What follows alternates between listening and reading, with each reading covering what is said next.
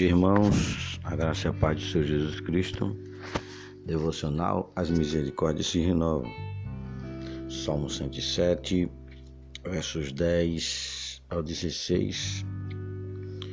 Os que se assentaram nas trevas e nas sombras da morte, presos em aflição e em ferros, por se terem rebelado contra a palavra de Deus e haverem desprezado o conselho do Altíssimo, de modo que lhes abateu com trabalhos o coração. Caíram e não houve quem os socorresse. Então, na sua angústia, clamaram ao Senhor, e ele os livrou das suas tribulações tirou-os das trevas e das sombras da morte e lhes despedaçou as cadeias. Rendam graças ao Senhor por sua bondade e por suas maravilhas para com os filhos dos homens, pois arrombou as portas de bronze e quebrou as trancas de ferro.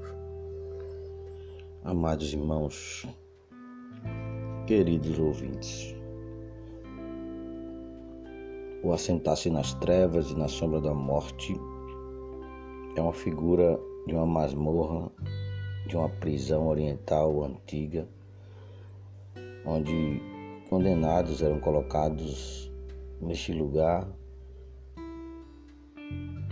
que parecia mais um, uma tumba, um túmulo, para lá dentro virarem túmulos humanos semivivos. A prisão era tão escura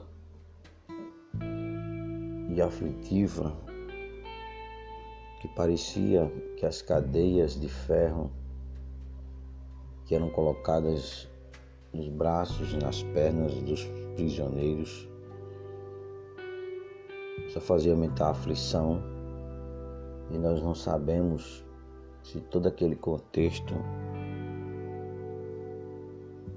trazia uma aflição por causa de estar presa a alma ou se a prisão trazia aflição à alma porque o, o próprio homem que ali estava dali não poderia sair. Mas aqui o texto, além de nos mostrar a imagem terrível de uma masmorra, ele diz que talvez Israel esqueceu no seu exílio que passou por essas masmorras porque se rebelou contra a palavra de Deus, contra o conselho de Deus. É a mesma coisa se rebelar contra o conselho de Deus e desprezar o conselho do Altíssimo. É tanto desprezar a aliança quanto desprezar o poder que Deus tem em Sua palavra. É muito fácil desprezar a palavra de um pai terreno, de uma autoridade daqui, também falha e pode refletir se falou algo precipitado. Mas o Senhor não falha e nem fala nada precipitadamente. É um desafio enorme para um ser humano rebelar-se contra a palavra de Deus. Só pode cair mesmo em cadeias e correntes. O cenário daqueles lugares de aflição para os presos e os cativos era piorado com o aumento de muito trabalho trabalho de aflição, trabalho aflitivo, a ponto de fazer o coração desmaiar. E todo aquele quadro de tristeza, de dor, de sofrimento tinha um motivo: rebelar-se contra a palavra de Deus. Daí mais uma vez quem poderia ajudá-los se foi o próprio Deus que infligiu tal sofrimento?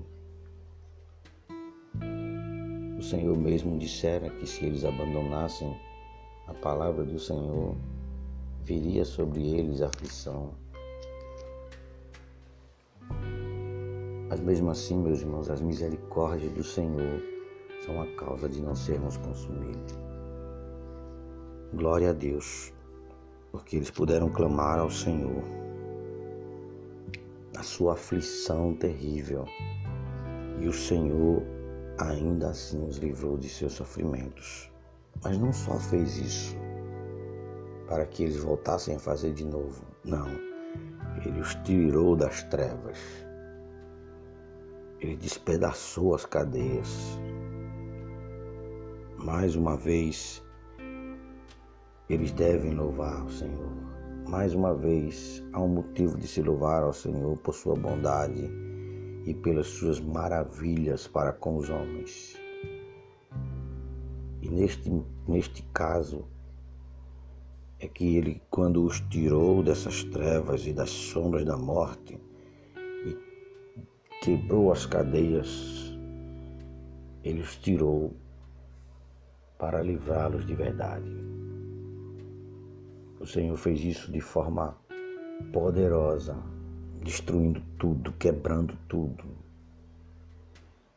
Ou seja, os livrando daquilo que eles não podiam se libertar. Meus irmãos, isso é muito pertinente para os nossos dias, porque esses não são dias fáceis. Esses são dias de um exílio que a igreja sofre, longe do lugar de reunião, não de adoração, porque podemos adorar o Senhor em qualquer lugar. Podemos refletir quantos estão hoje numa escuridão espiritual por ter abandonado as Escrituras, por ter desprezado as Escrituras, os conselhos do Senhor. Abandonar as Escrituras não significa também deixar a Bíblia de lado. Muitos estão com a Bíblia aberta, é só para admirar as palavras dela e não para tremer diante do Altíssimo. Sobretudo, é bom lembrar, meus irmãos, que há um Deus misericordioso que não nos fez para que andássemos de forma que viéssemos agradar o, o nosso coração, mas para que nos deleitássemos em Sua palavra, em, em seus conselhos e descobríssemos a boa, perfeita e agradável vontade dele. Há quantos estão perdidos, presos e por isso aflitos e arrependidos e trabalhando em seus afazeres para satisfazer o seu coração e até mesmo se entreterem dos seus males. Mas isso um dia chega ao limite. É o tempo de clamar, porque a angústia toma conta do coração. Mas clama hoje ao Senhor e Ele te ouvirá. Ele vai te dar novamente a condição de ver na luz os seus caminhos. Lembra-te que Ele pode quebrar todas as cadeias e correntes. E portanto deve ser louvado, deve ser dado a Ele toda a gratidão, porque Ele é bom, porque Ele faz milagres. A Ele toda a glória e louvor no seio da igreja. Pai bendito, tenha piedade de nós. Tenha piedade, Senhor, da nossa conduta, da forma como olhamos para os teus conselhos, que são eternos, imutáveis, santos, e que, ó Pai, são palavras de vida e de vida eterna que geram em nós um viver para ti, um viver que não tem esperança somente nesta vida, mas que perpassa essa vida, que gera em nós um temor que não é um temor, Pai, de se relacionar contigo, mas que cada vez que nos aproximamos de Ti, odiamos mais o nosso pecado, e desejamos cada vez mais sermos livres dos trabalhos para alcançar, Senhor, aquilo que a gente não pode alcançar, diminuir a pena de nossos pecados, nossos caminhos errados, decisões erradas.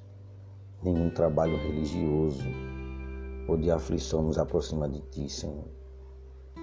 Abre nossos olhos para que não nos acostumemos com essa ideia de que é bom ser afligido por causa de pecado.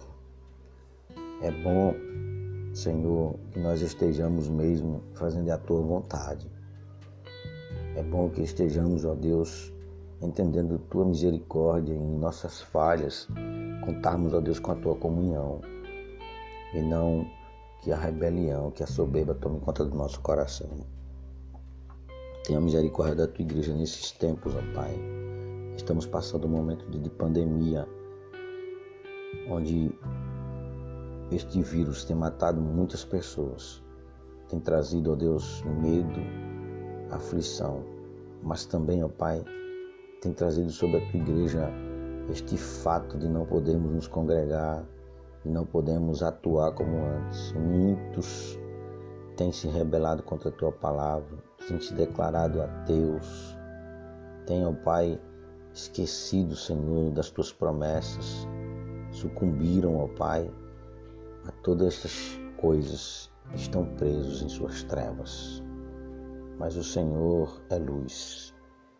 Louvado seja o nome do Senhor. O Senhor é a salvação. Todos aqueles que em Ti confiam nunca serão confundidos.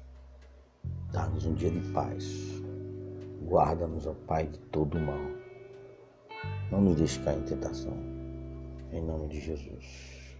Amém.